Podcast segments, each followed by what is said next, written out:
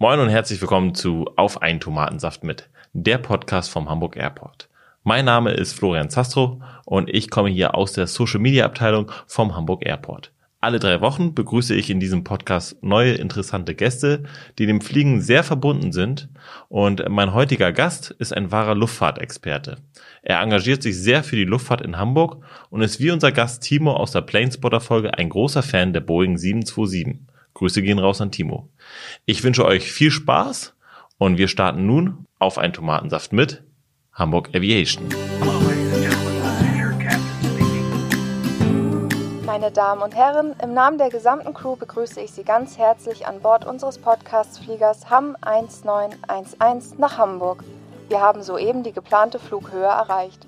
Machen Sie es sich also bequem, setzen Sie Ihre Kopfhörer auf wir beginnen in wenigen Momenten mit dem Bord-Entertainment. Ihr Pilot und seine Crew wünscht einen angenehmen Flug und viel Spaß bei Auf einen Tomatensaft mit. Wie immer stellen wir unseren Gast aber erstmal vor. Sein Name ist Lukas Kästner. Er ist in Bremen aufgewachsen und Baujahr 1985.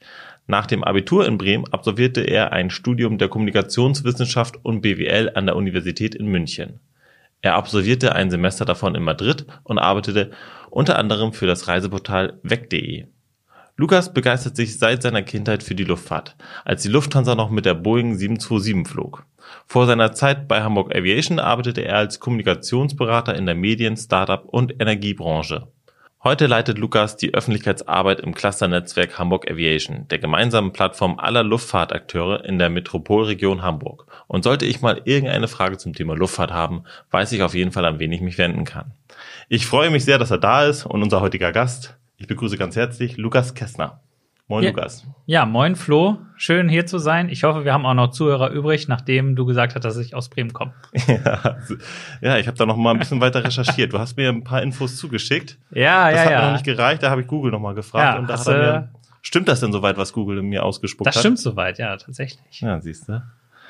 Du bist äh, sehr transparent auch im Internet zu finden. Ja, das Mit einem schönen Bild war da übrigens auch. Dankeschön. Ja, das äh, muss man natürlich in der Position äh, auch irgendwo beachten und berücksichtigen. ja, Lukas, bevor wir gleich mit unserem Podcast starten, gibt es vorweg immer die Frage nach dem Getränk. Und zwar gibt es bei uns auf jeden Fall Tomatensaft. Und du siehst es hier ja auch schon stehen. Ich kann dir anbieten ein Standard-Tomatensaft oder ein mal scharfes Gemüse, was natürlich auch Tomatensaft enthält. Ja, ich nehme das scharfe Gemüse denn als äh, Hamburg Aviation muss ich ja verschiedene Interessen berücksichtigen oh. und nicht nur Tomate sein. Das, das ist aber. Habe ich mir gut zurechtgelegt. Ja, oder? hast du ja. das vorher schon überlegt, oder? nee. Ja, sehr schön. ich muss jetzt ja irgendwie äh, das Gespräch vom Thema Bremen wegleiten. Ach so. Wieder auf den Standort Hamburg. So. So, Lukas, kommen wir mal zu unserem heutigen Thema. Du kommst ja von Hamburg Aviation. Ja. Und ähm, du kannst ja mal unseren ZuhörerInnen ähm, erzählen, was genau macht Hamburg Aviation, wofür steht Hamburg Aviation und was ist da genau auch deine Position? Ja, sehr gerne. Ähm, Hamburg Aviation ist ein sogenanntes Clusternetzwerk. Das heißt, wir repräsentieren alle Akteure, die äh, mit dem Luftfahrtstandort Hamburg zu tun haben. Dazu gehört natürlich auch ihr als Flughafen. Ähm, dazu gehören natürlich aber auch die ganz großen wie Airbus und wie Lufthansa Technik, aber auch die vielen, vielen kleinen Mittelständler. Ähm, dazu gehören Forschungseinrichtungen und was auch ganz wichtig ist, äh, zu uns gehören auch die Hochschulen und die politischen Akteure. Das heißt, das unterscheidet uns von so einer klassischen Lobbyorganisation, die ja ausschließlich Unternehmensinteressen vertritt. Das heißt, wir sind letztlich eine große, sehr äh, diverse Plattform und äh, unsere Aufgabe ist es letztlich, alle Themen zu bündeln, die die Luftfahrtindustrie in Hamburg betreffen, ähm, die ja sehr vielfältig ist. Hamburg ist im zivilen Bereich ähm, der drittgrößte Luftfahrtstandort der Welt. Nur Seattle und Toulouse sind größer. Das heißt, es sind über 40.000 Menschen, die direkt in Hamburg in der Luftfahrt arbeiten, beziehungsweise hier in unserer Region. Vermutlich und auch äh, überwiegend durch Airbus und Lufthansa Technik. Genau, genau. Aber auch 10.000 davon bei den Zulieferern. Also die äh, sind auch sehr groß äh, in der Menge. Und wir sind letztlich diejenigen, die die gemeinsamen Themen bündeln, diskutieren und auch nach vorne bringen. Zumindest versuchen wir das ein Stück weit. Da haben wir natürlich jetzt gerade sehr viel zu tun.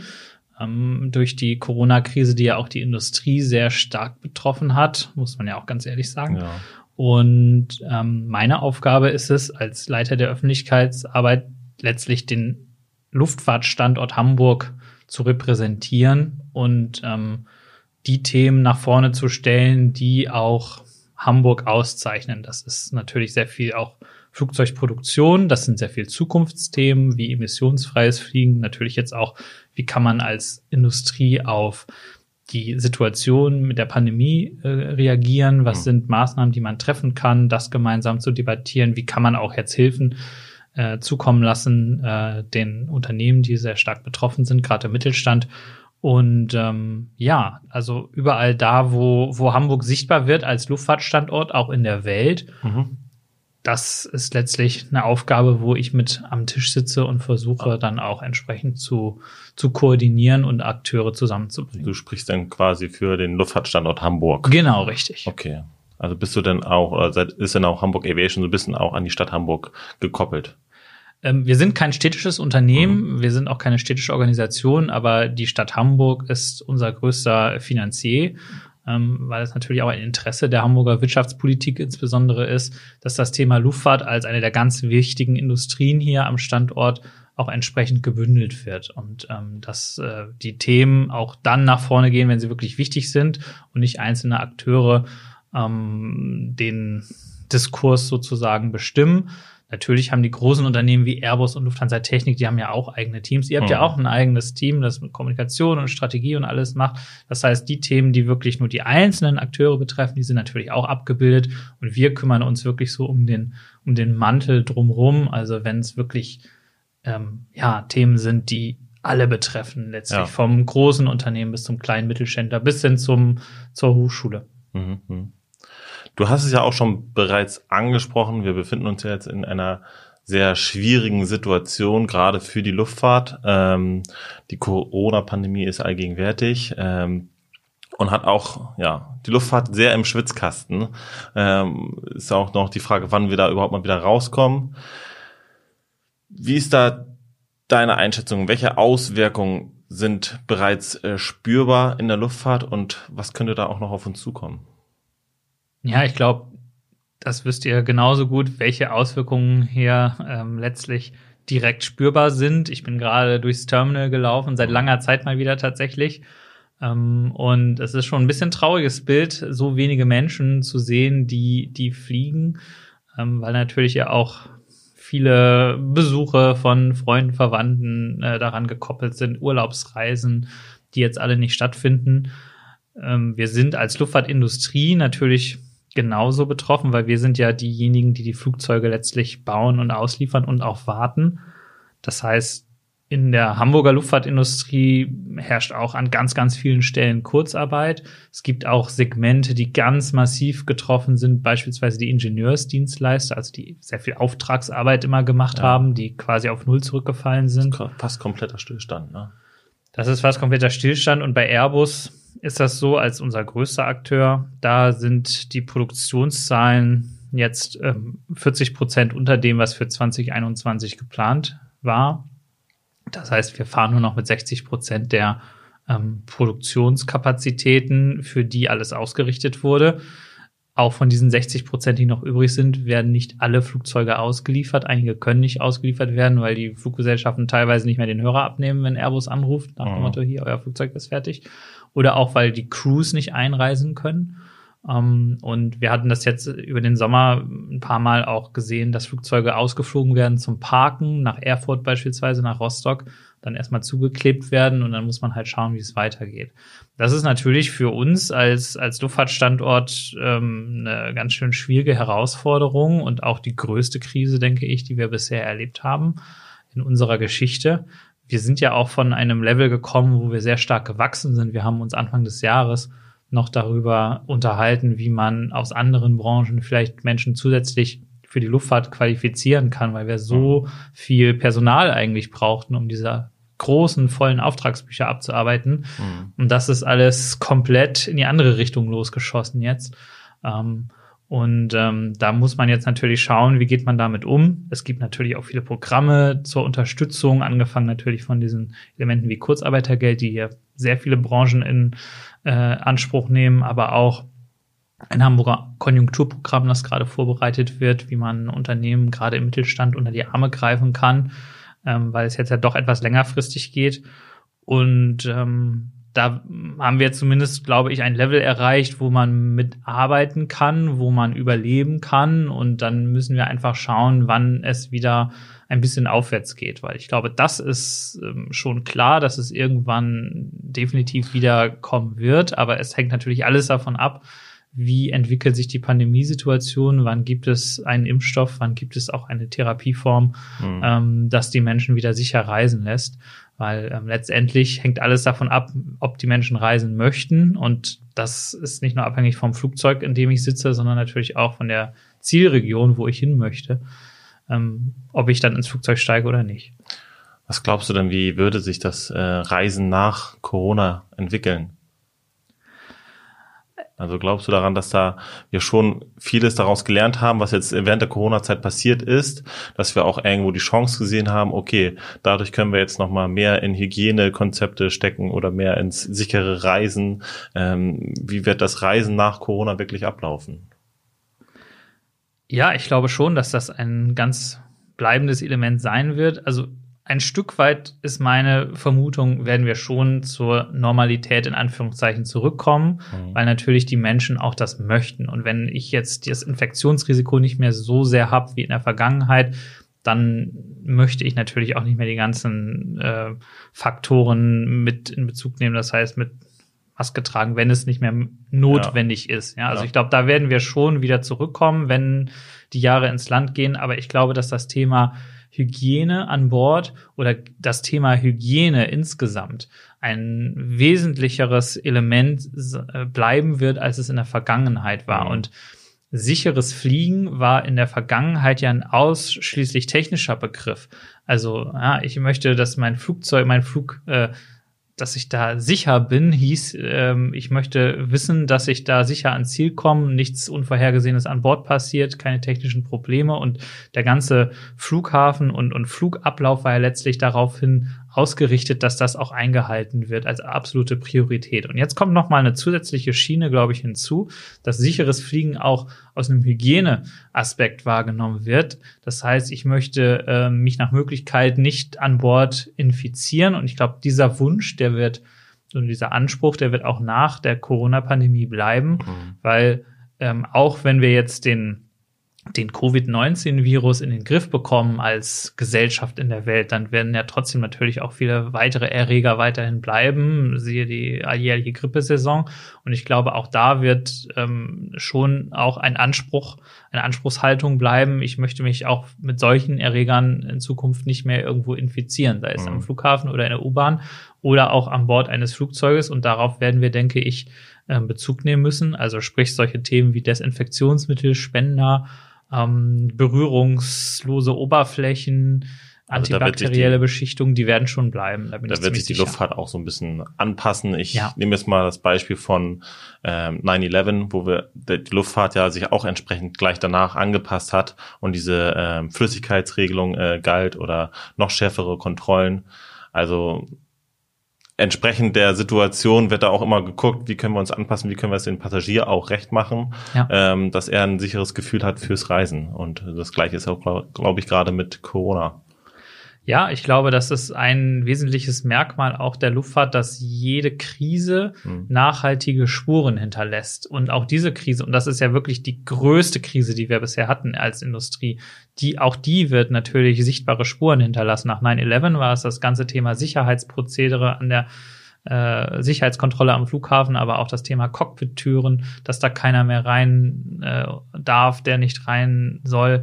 Ähm, dann waren wir vor 10, äh, 15 Jahren in der Finanzkrise an einem Punkt, wo ähm, sehr viele Airlines auch ihre Geschäftsmodelle ver äh, verändern mussten. Das heißt, seitdem muss man beispielsweise für aufgegebenes Gepäck zahlen, für Zusatzleistungen wie Essen und Getränke an Bord. Das muss man vorher nicht. Also auch da gab es eine Veränderung aufgrund der Krise. Und auch jetzt werden wir diese Veränderung sehen. Und ich glaube, es wird einfach wirklich dieses Thema Hygiene und antibakterielle, ähm, antibakterielles Reisen, wenn man das vielleicht sogar sagt, oder antiviral. Ich meine, du, du weißt ja auch jetzt Bescheid, so was die Airports machen, was die Airlines irgendwie auch äh, gerade äh, alles vorbereiten erzähl uns mal so ein bisschen oder versuch mal unseren ZuhörerInnen äh, abzuholen. Was ist da bei den Airlines gerade so das wichtigste Thema? Also wie bereiten die sich schon vor? Gibt es da auch schon Konzepte? Also das wichtigste Thema bei den Airlines momentan ist erstmal zu überleben. Hm. Und ähm, das, das klingt jetzt sehr banal, aber ähm, es ist natürlich gerade bei den großen Fluggesellschaften wie Lufthansa die keinen Punkt-zu-Punkt-Verkehr haben, wie eine Ryanair beispielsweise, die ich relativ schnell hoch und wieder runterfahren kann in der Flugplanung, ähm, wo ich wirklich so ein komplexes, austariertes System mit Zubringerflügen und Langstreckenflügen habe, ist das äh, auch kostenseitig unglaublich schwierig, momentan ja. ähm, über Wasser zu bleiben.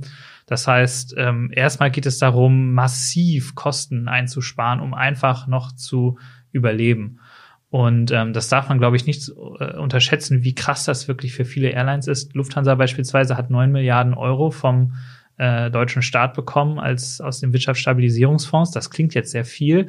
Ähm, Lufthansa verliert gleichzeitig ja. aber 500 Millionen Euro pro Monat. Ja, da ja. kann man sich relativ schnell ausrechnen, wann das Geld aufgebraucht ist.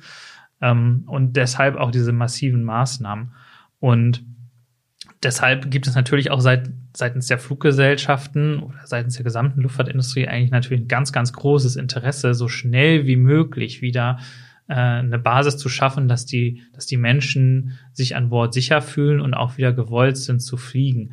Und ich glaube, äh, ein Element, das wir da vielleicht auch sehen werden, solange wir so ein bisschen auf den Impfstoff warten oder auch natürlich, äh, wenn er dann da ist, darauf warten müssen, bis dann auch eine gewisse Anzahl an Menschen durchgeimpft worden ist ähm, sind diese Schnelltestsverfahren, die man jetzt äh, immer häufiger auch antrifft. Da wird es ja auch hier zwischen Hamburg und München bald genau. ein Pilotprojekt geben, wo damit ähm, äh, geschaut wird, wie, wie funktionieren diese Tests, sind die wirklich zuversichtlich. Und ähm, ich glaube, das wird ein nächster Schritt sein, dass man sagt, ähm, du darfst fliegen, wenn du dich vorab mit so einem Schnelltest äh, überprüfen lässt, dass du Corona-negativ bist, dann darfst du ins Flugzeug steigen. Ähm, als, ja, als Teil des Boarding-Prozesses sozusagen. Und ähm, dann wird man sicherlich äh, schauen, welche Maßnahmen man vor Ort in der Kabine beispielsweise noch weiter ähm, durchführen kann, so dass man da auch auf der sicheren Seite ist. Also dass man viele Airlines haben ja auch jetzt sagen wir, ihre Uniform komplett neu gestaltet und äh, haben da wirklich auch entsprechende, ja eigentlich wie in einer wie in einem OP-Saal ähm, so eine genau. Kittel an. Also dass da wirklich die der Versuch äh, irgendwie oder das Risiko so weit zu vermindern, dass äh, dann nichts ja passieren kann, also während der Reise auch. Genau. Wobei ich glaube, das ist wirklich so ein Extrembeispiel, was nicht Bestand haben wird. Denn A, es ist natürlich für die Besatzung sehr unkomfortabel, so mhm. ein Gerüstzeug am Körper zu tragen über, was weiß ich, 16 Stunden Flug. Ja, wenn ich jetzt, was weiß ich, von Dubai nach Auckland fliege, ähm, das die ganze Zeit zu tragen. Und natürlich ist es auch für den Passagier unangenehm. Also man mhm. möchte ja auch sich an Bord wohlfühlen. Und natürlich ist es ein Unterschied, wenn jetzt eine ein Flugbegleiter eine Maske trägt oder wie er da, äh, wenn er da ankommt, wie der Marsmensch, äh, der jetzt hier äh, alles desinfizieren muss, bevor ähm, noch viel Schlimmeres passiert. Also das hat natürlich auch Auswirkungen auf die auf das Wohlbefinden der Passagiere und ich glaube, deshalb wird das auch so ein bisschen wieder runtergeschraubt werden. Wir reden ja auch die ganze Zeit jetzt immer über die Passagiere. Wir haben ja eben auch schon uns äh, vor dem Podcast unterhalten. Ähm, ein wichtiger Bestandteil auch der Luftfahrt ist die Fracht. Gerade in, zu dieser Zeit, ähm, gerade der Transport auch jetzt von Hygienemitteln oder von irgendwelchen Krankentransporten oder so. Also auch da spielt die Luftfahrt eine sehr wichtige Rolle. Wie ist das jetzt für der Luftfahrtstandort Hamburg? Ähm, ist da jetzt auch viel Frachtverkehr aufgrund dieser Corona-Zeit? Ist das, hat sich das erhöht? Ja, der Frachtverkehr ab Hamburg, das kann ich gar nicht so einschätzen. Also ähm, das, das wisst ihr wahrscheinlich noch besser. Aber was halt entscheidend ist, ist, dass der Frachtverkehr ein ganz wesentliches Element ist auf der Langstrecke. Mhm. Ähm, das ist ähm, bei den Kurz- und Mittelstrecken gar nicht so entscheidend, weil da wird auch viel Gepäck natürlich unten transportiert von den Passagieren und dann ist der Flieger fast auch voll. Und außerdem kann ich Pakete von Hamburg nach München ähm, sicherlich auch über Nacht mit dem LKW transportieren. Das kommt mich wahrscheinlich günstiger, als wenn ich dafür unten den A320 belade. Das ist aber anders auf Strecken beispielsweise in die USA, wo es über den Atlantik geht, oder nach Hongkong, nach Shanghai, wo auch immer, wo große Distanzen zurückgelegt werden müssen und wo ich ähm, schnell Teile von A nach B bringen muss. Beispielsweise Deutschland als großer Industriestandort, ähm, als Maschinenbauunternehmen. Ja, die haben vielleicht ein Projekt in Jakarta, ähm, wo eine Maschine gebaut wird und da geht ein Teil kaputt. Mhm. Und dann muss ich aus der, ja, lass uns sagen, im Sauerland ist da die Zentrale, dann muss das Ersatzteil so schnell wie möglich ähm, aus dem Sauerland nach Indonesien gebracht werden, weil so lange stehen da äh, die arbeiten still, dann kann man nicht weiterarbeiten. Und ähm, das ist ein ganz klassisches Beispiel, wo die Luftfracht bemüht wird und wo auch ganz strategisch die Langstreckenflugzeuge zum Einsatz kommen. Also der Großteil der Luftfahrt äh, Fracht wird nicht von den Vollfrachtern absolviert, die man ja dann auch immer mal wieder sieht, gerade an den großen Flughäfen wie Frankfurt, sondern geht die man unten sich als eigentlich freut, wenn man so genau so als, kommt oder so. geht unten wirklich als sogenanntes Belly Cargo mit in den Hm. Langstrecken Das heißt, Belly Passagiermaschinen. bedeutet halt unten im Bauch. Genau, unten im Bauch. Ja. werden diese Frachtcontainer mit verladen. Und ähm, wenn ich beispielsweise allein viermal täglich Frankfurt-Singapur fliege Hm. äh, mit Lufthansa und Singapore Airlines, dann kann ich natürlich auch entsprechend Fracht ähm, mitnehmen und dann würde so ein Ersatzteil äh, natürlich auch ähm, sofort unten mitfliegen. Und das ist jetzt natürlich die große Situation. Ich habe diese Passagierflugzeuge nicht mehr im täglichen Dienst. Das heißt, was mache ich mit der Fracht? Und ähm, deshalb hat der nur Frachterverkehr natürlich deutlich zugenommen auf der Langstrecke. Aber ähm, auch viele Airlines wie Emirates, die ja ausschließlich Langstreckenflugzeuge betreiben, haben jetzt viele Strecken wieder aufgenommen, gar nicht aufgrund der Passagiernachfrage, sondern aufgrund der Frachtnachfrage, weil Mhm. einfach sehr viel Fracht von A nach B weiterhin transportiert werden muss und das irgendwie gelöst werden muss ähm, im Rahmen der Corona-Krise, dass man das auch weiterhin durchführen kann. Das heißt, das ist ein sehr spannendes Feld, was natürlich auch einen großen äh, Faktor oder einen großen Einfluss darauf hat, wie schnell dann auch bestimmte Langstrecken wieder zurück in die Flugpläne geraten. Also wenn man jetzt da mal in der Emirates sitzt und aus dem Fenster guckt und ähm, den Ladern zuschaut, wie die das Gepäck verladen und auf einmal kommt da so ein riesen Container an, dann macht da gerade keiner einen Umzug oder so, sondern da wird dann richtig Fracht verladen, was dann auch in Dubai abgeholt wird und dann weiter verteilt wird in Ganz genau. Ganz genau. Und das Ja. ist äh, genauso ein Geschäftsmodell wie äh, eine Ebene drüber mit den Passagieren, Hm. wo ich ja dann äh, auch in Dubai umsteige und dann vielleicht weiterfliege nach Südostasien, nach Thailand beispielsweise in den Urlaub. Und so Und geht der genauso geht das unten mit der Fracht. Da geht dann das Frachtelement auch vielleicht nach Thailand oder nach Indonesien. Genau. Lukas, wir haben hier in unserem Podcast auch immer ein Spiel. Und zwar äh, schmeißen wir dafür immer unsere Turbine des Schicksals an. Ich weiß nicht, ob du davon schon gehört hast. Ja, ich habe schon davon gehört. Klingt sehr bedrohlich. Ja, klingt sehr bedrohlich, ist es auch. Nein, ist es nicht. Und ähm, genau, die würden wir jetzt einmal anschmeißen und dann schauen wir mal, was es denn für heute für ein Spiel raus uns raussucht. Bin gespannt. Meine Damen und Herren, wenn Sie nun links aus dem Fenster schauen, sehen Sie bereits die Turbine des Schicksals. So, die Turbine hat entschieden. Und zwar wird es das Spiel This or That. Ich werde dir jetzt fünf Antwortmöglichkeiten vorlesen, also jeweils zwei. Und du musst dich schnell entscheiden, zu welchen du eher tendierst. Danach können Oha. wir das dann gerne nochmal auflösen. Sehr gerne. Bist du bereit? ich bin bereit. Zum Mond oder zum Mars? Zum Mars. Sully oder Maverick? Sully. Zeppelin oder Düsenjet? Düsenjet. A380 oder 747? Haha, A380 natürlich. Langstrecke oder Kurzstrecke?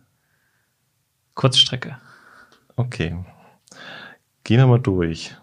Reise zum Mars hast du äh, gewählt. Also wenn Ja. du, wenn es mal irgendwann Reise, Reisen geben wird äh, außerhalb dieses Planetens, dann würdest du gerne mal zum Mars.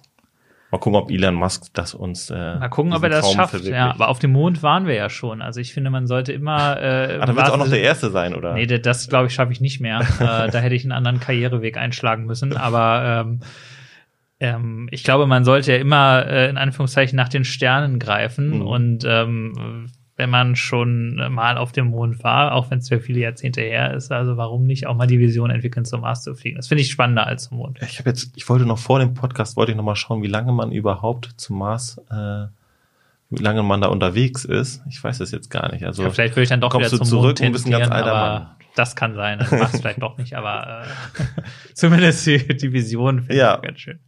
Sully oder Maverick? Also, du würdest deinem Du würdest lieber in ein Flugzeug äh, einsteigen, welches Sully fliegt. Maverick, weißt du, auf welche Anspielung ich da aus war? Nee. Von Top Gun. Ja. Tom Cruise, ja. Maverick. Ja. Aber Sully vertraust du deinem Leben an. Ja, weil Sully hat das damals extrem äh, gut gemacht. Man muss äh, sich könnte ich jetzt auch Stunden referieren, aber es, es war ja ein unglaublich kritischer Moment, als mhm. ähm, dieses, äh, dieser Vorfall damals passiert ist.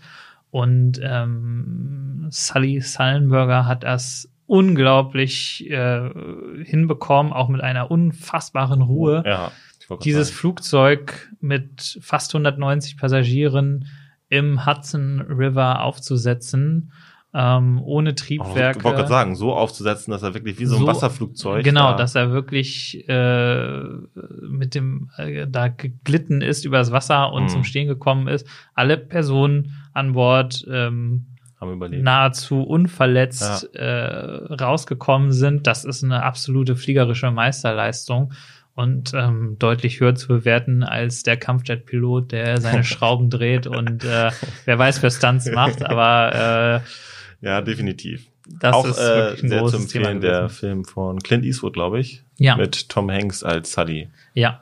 Die haben das, glaube ich, ganz, ich auch schon ganz gut dargestellt. Der ist ganz gut dargestellt, ja. ja genau. Ich auch. Ähm, Zeppelin oder Düsenjet? Da machst du dann doch den Maverick und steigst lieber. Also du würdest gerne mal in einen Düsenjet einsteigen. Oder warst du schon mal in einem Düsenjet?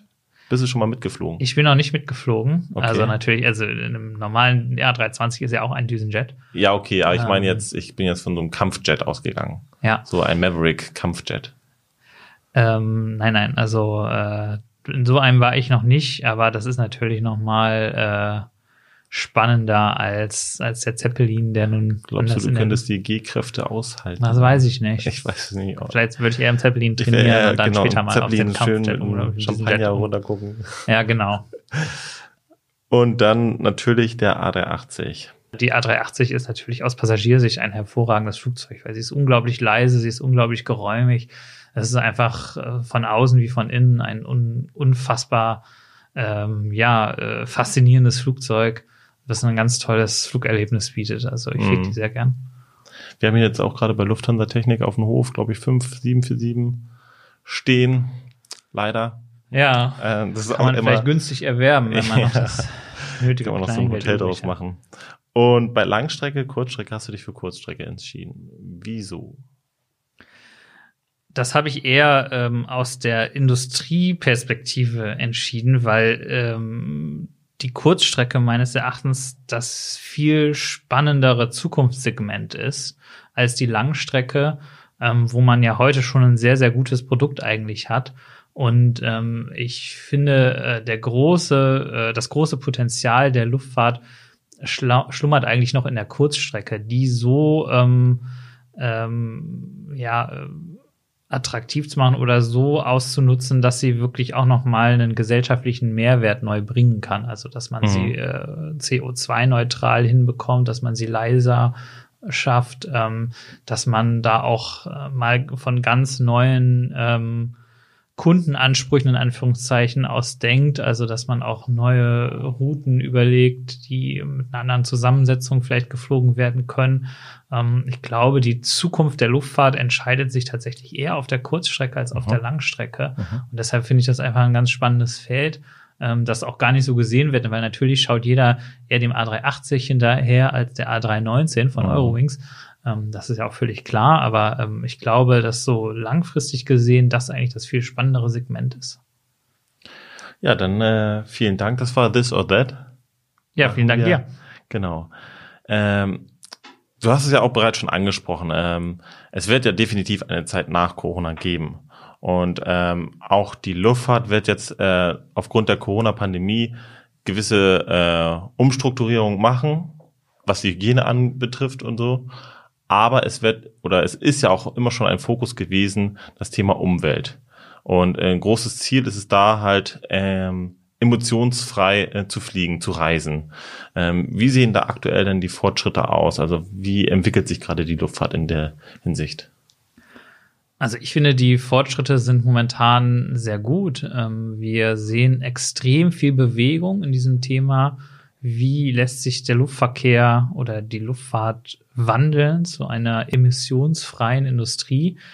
Da hat meines Erachtens auch die Corona-Pandemie einen ordentlichen Push gegeben, mhm. weil jetzt einfach ähm, staatliche Akteure einen viel größeren Hebel haben. Das heißt, viele Unternehmen äh, rufen jetzt natürlich nach Fördergeldern äh, und Forschungsmitteln, um einfach auch ähm, ja eine Geschäftsgrundlage zu wahren. Und ähm, der Staat ist hier momentan sehr aktiv das äh, dem zu entgegnen.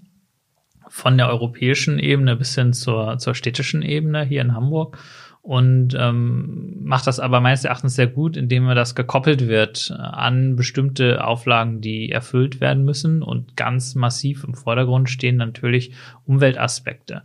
Ähm, das fängt an vom EU-weiten Green Deal, den ja äh, Ursula von der Leyen als Kommissionspräsidentin sehr stark nach vorne gerückt hat ähm, bis hin über ähm, Bundesmittel. Ähm, sowohl Deutschland als auch Frankreich haben jetzt eine nationale Wasserstoffstrategie mhm. ausgerufen. Ähm, wir haben in Hamburg Programme, die gerade gestartet werden, die in eine ähnliche Richtung laufen.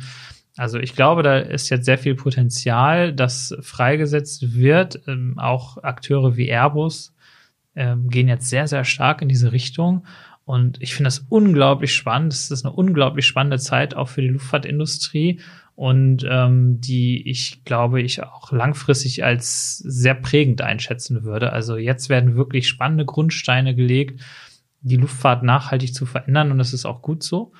Man darf halt auch nicht ähm, vergessen, ja, für die Zuhörer, die jetzt sagen, ja, es ist ja immer noch die gleichen Flugzeuge wie, wie vorher, die da auf dem Rollfeld stehen. Ähm, das, man darf nicht vergessen, das ist ein echt dickes Brett, das wir uns da zum Bohren auf den Tisch gelegt haben. Mhm. Ähm, das funktioniert auch deutlich weniger einfach als beispielsweise beim Automobil, wo ich ja ne, letztlich den Verbrennungsmotor durch einen Elektromotor ersetze. Ähm, das kannst du ja beim Flugzeug nicht. Genau, da muss ich ja zumindest nur die Ladeinfrastruktur dann noch zusätzlich bereitstellen, um es jetzt mal ganz böse abzukürzen. Aber ähm, ich muss es nicht noch in die Luft bringen mit all dem Gewicht, das auch so ein Akku natürlich hat. Das ist in der Luftfahrt anders und deshalb ähm, schwenkt die Luftfahrt gerade sehr stark auf das Thema Wasserstoff ein als Zukunftsträger. Mhm. Ähm, und ähm, ja, das wird sicherlich noch einige Jahre, äh, wenn nicht gar Jahrzehnte uns beschäftigen, wie man da einfach Lösungen finden kann, die nicht nur auf einer Forschungsebene Bestand haben, sondern wirklich auch den Luftverkehr äh, in seiner Ausgefeiltheit, wie er heute existiert, ähm, so ähm, da so darin so umgesetzt werden können, dass ich dann auch komplett CO2-neutral irgendwann fliegen kann. Und ich glaube aber, wir haben da in Europa sehr gute Voraussetzungen, das zu schaffen. Du hast ihn ja schon bereits erwähnt, diesen alternativen Kraftstoff wie Wasserstoff. Ähm, inwiefern spielen dann auch äußerliche Veränderungen am Flugzeug eine Rolle? Wir kennen ja jetzt zum Beispiel aufgrund der News von Airbus, äh, auch die ganzen schönen futuristischen Bilder der neuen Flugzeug, der neuen Flugzeuge. Das sind natürlich alles ja. noch so, ja, Visionen. Ähm, wie sehr kann man auch im Äußerlichen das so strukturieren oder so umbauen, dass da auch ähm, ja, wir irgendwas Gutes tun für die Umwelt, also nicht nur in Bezug auf Kraftstoff. Also das hängt sehr stark zusammen. Je stärker ich das Thema Wasserstoff integriere in meine, in mein Verständnis von Luftfahrt, desto stärker ähm, wirkt sich das auch auf das Aussehen des Flugzeuges aus.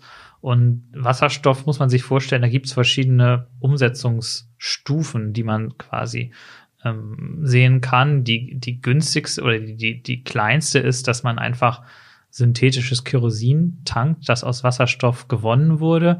Und ähm, das sollte dann natürlich auch aus diese Wasserstoffgewinnung sollte natürlich auch aus grüner Energie passieren, mhm. sonst macht das natürlich alles keinen Sinn. Ähm, beispielsweise aus Windenergie hier von der deutschen Nordseeküste. Und ähm, so einen synthetischen Kraftstoff, das ist ungefähr so wie das E10, äh, natürlich noch mit einer höheren Synthetik, äh, mit einem höheren Synthetikanteil, wie das E10, das ich auch an der Tankstelle habe fürs Auto. Den kann ich tatsächlich heute schon so ins Flugzeug füllen ähm, mit dem bestehenden Fluggerät, mit den bestehenden Tankwagen am Flughafen, mit der bestehenden Flughafeninfrastruktur. Das ist eigentlich, da muss ich überhaupt nichts umbauen, äh, nee. landseitig. Da kann ich so mit abfliegen.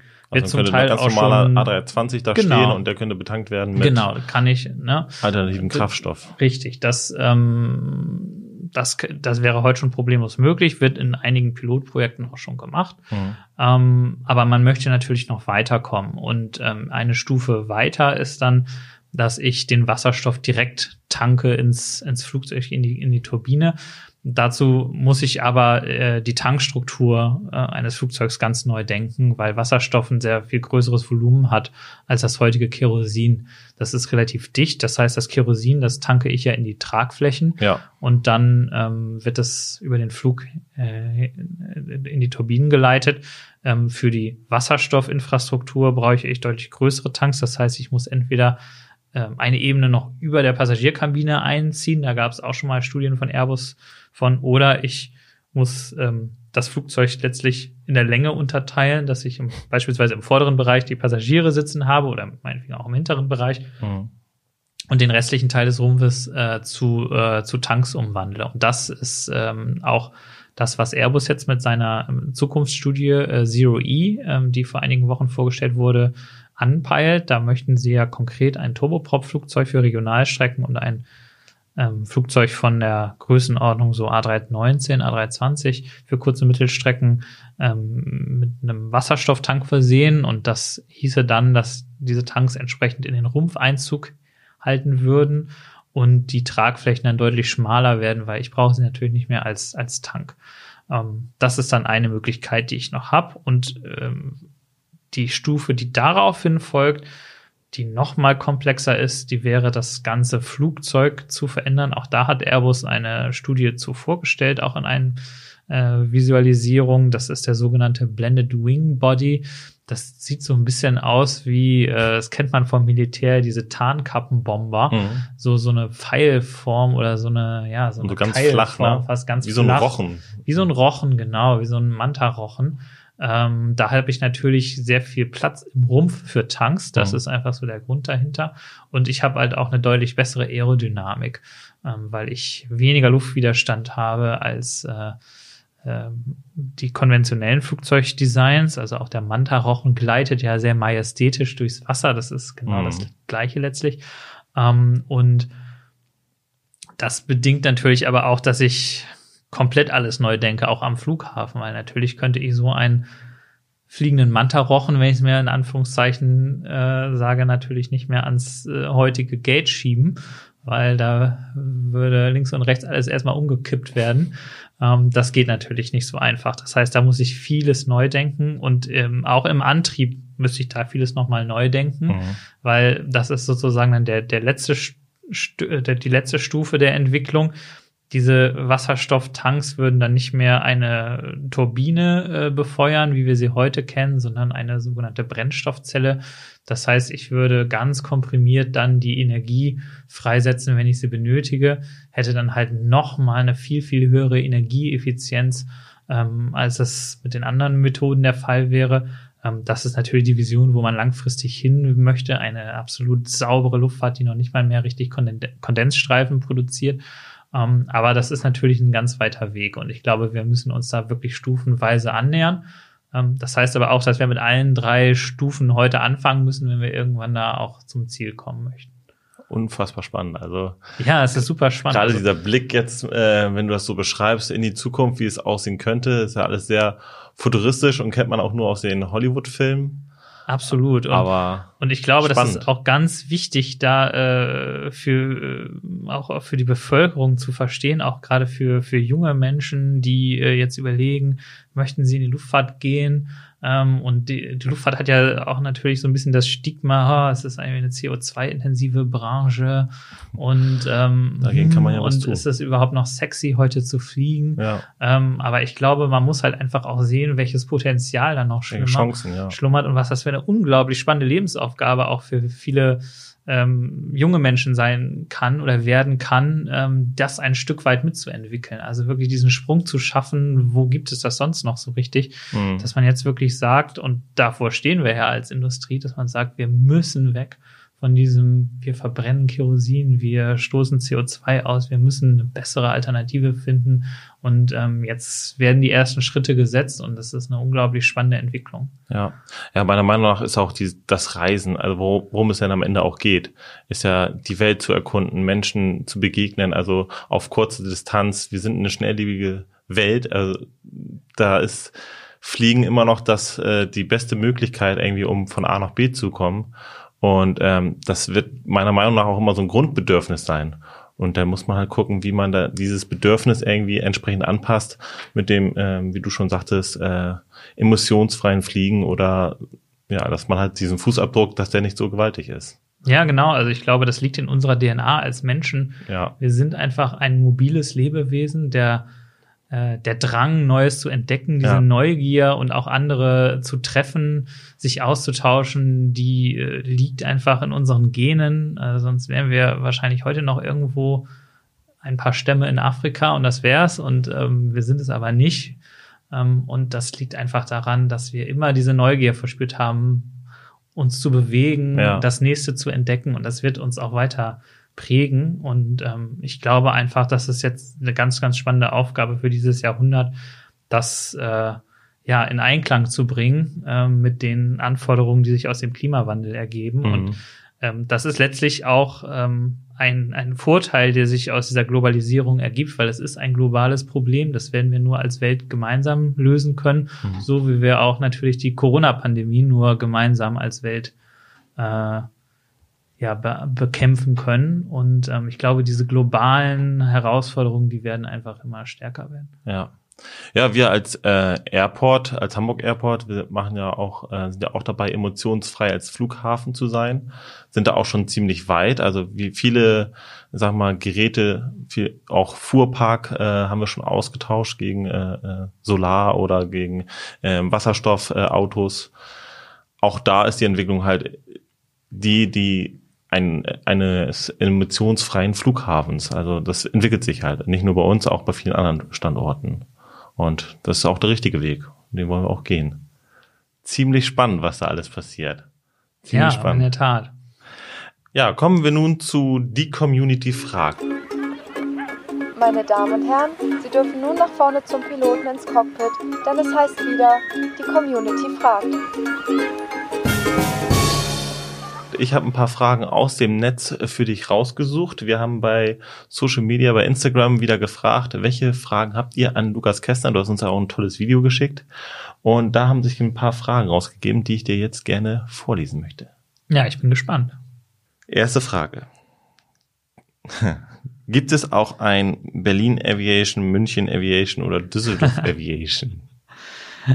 Das ist lustig, das gibt es nämlich wirklich. Ähm, ja, also es heißt anders, Machen die aber das gleiche wie ihr dann auch? Oder? ja, ähm, wobei wir tatsächlich ähm, die größte Clusterorganisation sind in der Luftfahrt in Deutschland.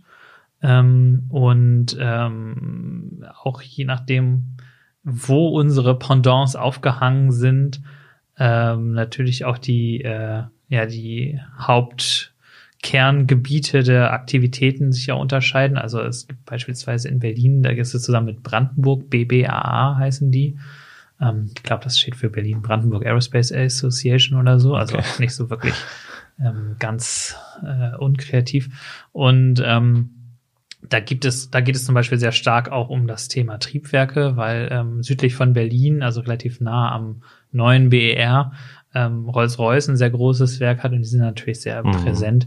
Ähm, dann gibt es ein, äh, ein Cluster in Bayern, das nennt sich äh, Bavaria und das AIR in der Mitte wird groß geschrieben. Das ist schon so ein bisschen Ja, hochkarätiger in der Kreativität.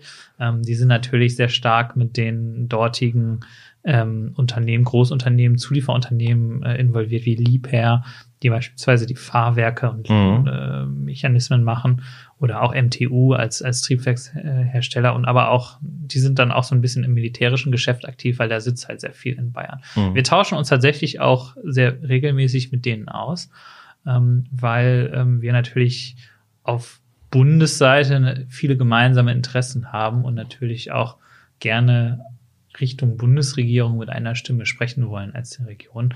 Natürlich gibt es auch immer ein paar regionale Unterschiede. Das ist sicherlich Ja, in jeder Branche so überall und in so. jeder in jedem Bereich, aber es ist ganz witzig, ja. Ähm, die zweite Frage war, ähm, ich habe das auch schon mal, ich habe dazu auch schon mal Bilder gesehen, fällt mir gerade ein. Ähm, glaubst du daran, dass es irgendwann mal Stehplätze in einem Flugzeug geben wird? ähm, So für Ryanair oder EasyJet war das wahrscheinlich mal eine Option. Äh, Hauptsache irgendwie günstig was anzubieten. Ja, die wird es defini- definitiv nicht geben. Hm. Ähm, vielleicht in chinesischen Militärmaschinen, aber nicht für den zivilen Passagier. Ähm, das riech, äh, das, das äh, äh, liegt alleine daran, dass ich dann eine Situation habe, die ich erstmal, äh, äh, mit der ich erstmal umgehen muss bei den Zertifizierungs- und Evakuierungstests. Ich muss ja diese Menschen äh, entsprechend auch sichern können und schnell aus dem Flugzeug bringen können. Ähm, und der Aufwand, das äh, umzusetzen, ähm, der ist einfach viel zu hoch. Also wenn Ryanair und EasyJet davon sprechen, dann liegt das ähm, ausschließlich daran, dass sie äh, dann wieder ein PR, eine PR-Sau durchs Dorf treiben. Aber da muss ich, glaube ich, keinen Fluggast äh, Gedanken machen, dass er irgendwann Gut. nur noch stehen muss. Ähm, das wird nicht passieren. Genauso wie die berühmten 50 Cent für die Toilettennutzung an Bord, die wird es auch nie geben. Das ist nämlich auch sicherheitsrelevant. Also ist von der daher äh, Follower bestimmt beruhigt. ähm, genau, letzte Frage. Welche Airline ist deiner Meinung nach Vorreiter, also ich denke mal so Vorbild für viele andere Airlines? Also ist jetzt ja ganz subjektiv deine Meinung. Ja. Ähm, hast du da eine Airline? Oh, das ist spannend, weil das kann man gar nicht so pauschal beantworten, weil es ganz, ganz viele unterschiedliche ähm, Produktstrategien, sage ich mal, gibt, Mhm. ähm, die äh, Auswirkungen haben dann auch oder die Vorbild sind für andere Airlines. Ähm, ich glaube, auf der Produktseite, was so die Kabine anbetrifft, war sicherlich Singapore Airlines ein ganz entscheidender Akteur, die sehr vieles beeinflusst haben, auch an Service, an äh, ausgewählten Produkt an Bord. Ähm, auf der betriebswirtschaftlichen Seite ähm, ist Southwest in den USA sicherlich eine Ja. ganz entscheidende Airline. Das war der erste Billigflieger, ähm, der in den 70er Jahren an den Start gegangen ist. Ist bis heute eine der größten Fluggesellschaften der Welt. Fliegt ausschließlich 737 und ähm, ist letztlich ähm, da, äh, ja, das, das Idol von, von einer Ryanair. Also ähm, Ryanair hat letztlich genau eins zu eins die Das Strategie von Southwest geholt. kopiert und Ja. in Europa umgesetzt. Ja, Aber Ähm, die Idee davon, die kam von Southwest. Ähm, und Southwest ist nach wie vor eine der erfolgreichsten Airlines weltweit, auch weil sie eine sehr schöne, wie ich finde, Mitarbeiterstrategie haben. Also Mhm. sie beteiligen die Mitarbeiter tatsächlich auch am Unternehmen. Ähm, dadurch haben sie eine sehr, sehr hohe Treue und Identifikation auch. Das hat Ryanair leider nicht umgesetzt. Ähm, aber rein vom Flottenmix, von der äh, Anzahl der Flugverbindungen etc., da findet sich sehr viel Southwest bei Ryanair beispielsweise. Die machen wieder. auch immer sehr viele lustige Videos, wenn man auf YouTube mal Southwest Ja, Airlines genau, eingibt, richtig. Da kommen immer ganz coole Sachen dabei raus. Absolut, ja. Das ist äh, eine witzige Fluggesellschaft, aber die trotzdem sehr, sehr, sehr professionell Mhm. gemanagt wird. Ja. Ja, super. Das war ja schon kurz und schmerzlos. Community fragt. Ja, War okay, ne? ja, war okay. Ähm, ja, dieses Jahr, beziehungsweise ich weiß gar nicht, wie alt ist euer Christian Cabin Award? Der Crystal Cabin Award ist zum ersten Mal verliehen worden 2007. 2007, also schon, Schon sehr lange her. ja, schon sehr lange her, schon Ja. ein alter Hut. Auf jeden Fall. volljährig. Dieses Jahr wurde er digital. Hat er digital stattgefunden, oder? Nee, dieses Jahr haben wir tatsächlich pausiert. mhm. Ähm, wir werden das nachholen im Frühjahr 2021 und wir haben trotzdem auch schon eine zweite Staffel jetzt parallel gestartet. Worum geht's denn da in diesem Crystal Cabin Award? Also das ist ja auch von euch initiiert. Genau, der ist von Hamburg Aviation initiiert, aber der ist jetzt nicht an Hamburg Aviation gebunden in Genau. dem Sinne, so dass es irgendwie die schönsten Ideen Hamburgs. Der Crystal Cabin Award ist letztlich ein, ein Preis für ähm, Produkte und Konzepte, die sich mit, die mit der Flugkabine, Flugzeugkabine zu tun haben, aber auch mit dem Bordprodukt. Und einige Medien haben auch schon mal gesagt, das ist sozusagen der Oscar der Luftfahrtindustrie. Das finde ich immer Hört ganz man gerne. schön, weil das hört man natürlich gerne und ähm, das ist aber auch so ein bisschen der Anspruch, den wir haben. Wir wollen da jetzt keinen äh, äh, spröden Branchenpreis irgendwo verleihen, sondern wirklich auch zeigen, wie viel Gedanken sich die Luftfahrtindustrie macht, auch äh, dem ja den Anforderungen der der Passagiere, aber auch Mhm. der Betreiber zu entsprechen. Wir haben da ganz ganz tolle Produkte, äh, die in der Vergangenheit ähm, ausgezeichnet wurden ähm, und dann sitzt da auch eine richtige Jury, sag ich mal, die das dann auch bewertet. Oder von wem wird das entschieden? Genau, das ist eine Jury, die extrem groß ist. Das sind fast 30 Leute, die machen das alles ehrenamtlich und die kommen Mhm. aus der ganzen Welt. Ähm, Aus der Luftfahrtbranche. Aus der Luftfahrtbranche Mhm. und auch zwar von allen Ecken der Luftfahrtbranche. Also wir haben die großen Hersteller da drin, Airbus, aber auch Boeing. Mhm. Ähm, wir haben Airlines drin, also Singapore Airlines beispielsweise ist vertreten ähm, und Lufthansa natürlich auch. Ähm, wir haben äh, Professoren da drin, wir haben Journalisten da drin, Fachjournalisten ähm, und ja, also wirklich eine ganz breite Mischung an Jurymitgliedern, die dann ehrenamtlich äh, die Bewerbung scoutet. Das sind in der Vergangenheit echt viele gewesen, zum Mhm. Teil über 100 Stück. Und ähm, dann in den verschiedenen Kategorien äh, diese Trophäen verleiht. Ich glaube, ich habe gibt auch schon so an gewissen Flugzeugen so eine Sticker, ne, wo drauf steht Crystal Cabin Award Winner. Ja, tatsächlich gibt es das schon an den ersten Flugzeugen. Ja. Also ähm, Delta Airlines hat das äh, 2000, muss ich jetzt mal zurückdenken, ich glaube 2017 Mhm. äh, gewonnen mit ihrer neuen Business Class. Das war tatsächlich die erste Business Class auf Langstrecke mit einer Tür und seitdem hat das wirklich in ganz vielen anderen Airlines auch Einzug gehalten. Ja. Also es ist auch schön zu sehen, dass der Crystal Cabin Award hat tatsächlich auch so ein bisschen der Trendsetter wird für eine ganze Branche. Ja. Und Delta Airlines hat äh, tatsächlich dann diesen Sticker Crystal Cabin Award Winner ähm, auf, auf seine Flugzeugtüren geklebt. Also sollte Ähm. ich mal in ein Flugzeug einsteigen oder solltet ihr mal in ein Flugzeug einsteigen und ihr seht diesen Sticker, Genau. dann spricht die Crew gerne darauf an, wofür Ja, sie den Preis dann bekommen bitte, haben. dass er in Hamburg äh, verliehen wird. Einmal ein ist natürlich Selfie machen schön. mit dem Sticker und Unbedingt, wir freuen uns da sehr. ähm, und ähm, das haben wir damals auch äh, tatsächlich auch Herr Eggenschwieler, der Mhm. äh, Geschäftsführer vom Hamburger Flughafen, hat uns damals äh, das erste Foto aus der Praxis ja, ge geschickt. Ähm, Delta Airlines hat uns das natürlich schon im Vorfeld gesagt, dass sie das machen, aber Mhm. dann haben wir gedacht, naja, mal gucken, Ja. vielleicht sind das ja nur fünf Flugzeuge Voll oder schön. so. Jetzt nicht zu sehr aus dem Häuschen geraten. Und als Herr Eggenschwieler dann von der Geschäftsreise dieses Foto schickte, ähm, da waren wir dann wirklich auch sehr happy. ja, sehr dass stolz das, dass das sein, auf umgesetzt wurde. Fall. Ja, aber es ist zumindest ein Gütesiegel. Ähm, was, Also es gibt- äh, Es gibt da ja Bestand auch äh, verschiedene Kategorien. Und ähm, vermutlich wird er jetzt auch entsprechend äh, der Corona-Pandemie auch so eine Hygienekategorie geben oder wie sieht das da aus? Genau, das haben wir äh, tatsächlich jetzt umgesetzt. Wir haben eine Taskforce letztlich Mhm. gebildet über den Sommer, wie wir mit dem Preis weitermachen wollen, weil das natürlich nicht so alles einfach ist. Ähm, was ganz witzig war, weil da wirklich von Sydney bis, äh, bis Atlanta ähm, Leute in den, in den Videocalls waren. Mhm. Ähm, in Sydney war es dann irgendwie 23.30 Uhr, das heißt, der saß zu Hause schon mit dem Rotwein auf seiner Couch. Und in Atlanta war es irgendwie 7.30 Uhr morgens oder so, da war die äh, war betreffende Jurymitglieder noch zu Hause und dann irgendwann ist im Hintergrund dann ihr, ihr Teenager-Sohn im Schlafanzug durchs Bild geschlurft. Also ähm, war sehr witzig, aber hat trotzdem extrem gut funktioniert und ähm, wir haben jetzt zwei Sonderkategorien, wo wir auch äh, jetzt die Bewerbungsphase laufen haben. Das heißt für Unternehmen, die interessiert sind. Mhm. Ähm, und eine davon heißt Clean and Safe Air Travel, also Ja. genau das. Wie kriege ich die, kriege ich hygienische Lösungen für die Flugzeugkabine oder für das Reiseerlebnis ermöglicht und umgesetzt? Und danach sucht die Jury. Ja, ist auch eine schöne Sache. Also die Airlines bemühen sich ja sowieso schon, äh, dies, das jetzt so umzusetzen. Und dennoch äh, diese Wertschätzung anhand eines Awards oder so ist dann nochmal, ja, das die Kirsche auf der Torte. Ja, sozusagen. Und der Award wird auch nicht, äh, kann auch nicht gekauft werden Ja. oder es ist wirklich kein PR-Preis, sondern wir haben da auch schon äh, hochrangige Manager weinend am Tisch zusammenbrechen sehen. Ja. Das wird wirklich sehr emotional äh, geführt, die Debatte. Und ähm, das ist ein hart umkämpfter Preis. Sehr schön.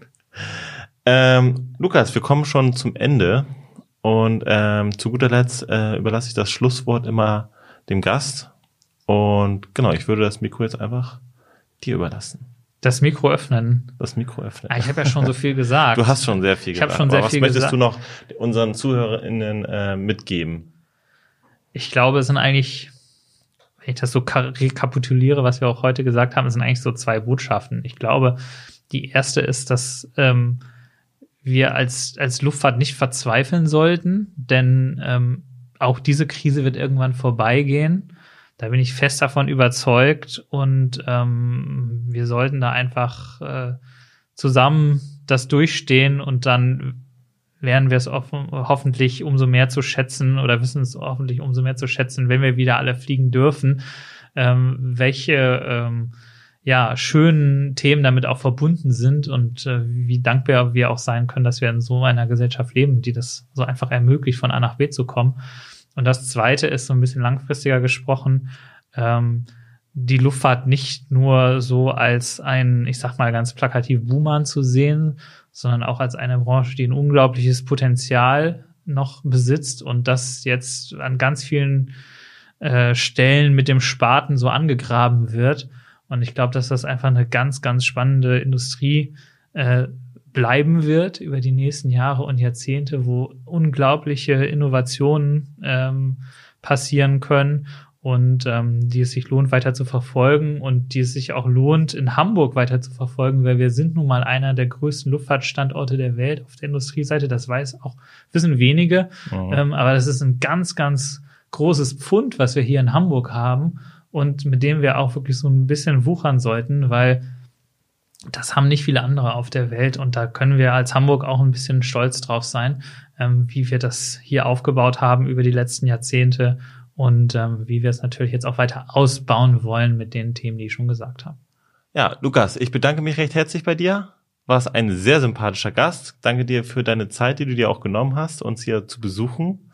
Ähm, ich habe auf jeden Fall viel gelernt und ich glaube, unsere Zuhörerinnen auch. Und es war mir eine sehr große Freude. Wünsche dir alles, alles Gute, viel Gesundheit und mal sehen. Vielleicht sehen wir uns ja bei der einen oder anderen Veranstaltung demnächst in naher Zukunft mal wieder. Ähm, wer weiß, was für tolle Airlines oder Projekte hier noch in Hamburg passieren. Ähm, ich sage auf jeden Fall vielen Dank und ja, alles Gute. Meine Damen und Herren, wir haben soeben mit dem Landeanflug auf Hamburg begonnen. Bitte stellen Sie nun die Rückenlehne wieder in eine aufrechte Position, klappen Sie die Tische ein, aber warten Sie mit dem Aufstehen doch bitte, bis der Podcast zu Ende ist. Wir hoffen, Ihnen hat die Folge gefallen und Sie entscheiden sich auch beim nächsten Mal wieder für uns, wenn es wieder heißt, auf einen Tomatensaft mit. Genau, dann bleibt mir auch noch zu sagen, vielen Dank fürs Zuhören. In der nächsten Folge gebe ich euch schon mal einen kleinen Ausblick. Freuen wir uns auf Adrian Klee, der ist Mitgründer des Reisepodcast äh, Welttournee. Kennst du Welttournee, den Reisepodcast Ja, eigentlich? kenn ich. Ja? Guck mal. Ähm, der ist auf jeden Fall bei uns zu Gast und er nimmt uns mit auf seine spannenden Erlebnisse rund um die ganze Welt und hat eventuell auch noch ein paar heiße Tipps für uns, wo es denn nach Corona denn auch mal hingehen kann, aber auch während Corona. Also ich äh, bin ganz gespannt, ich freue mich drauf. Ich sage vielen Dank fürs Zuhören, bleibt gesund. Euer Flo. Tschüss.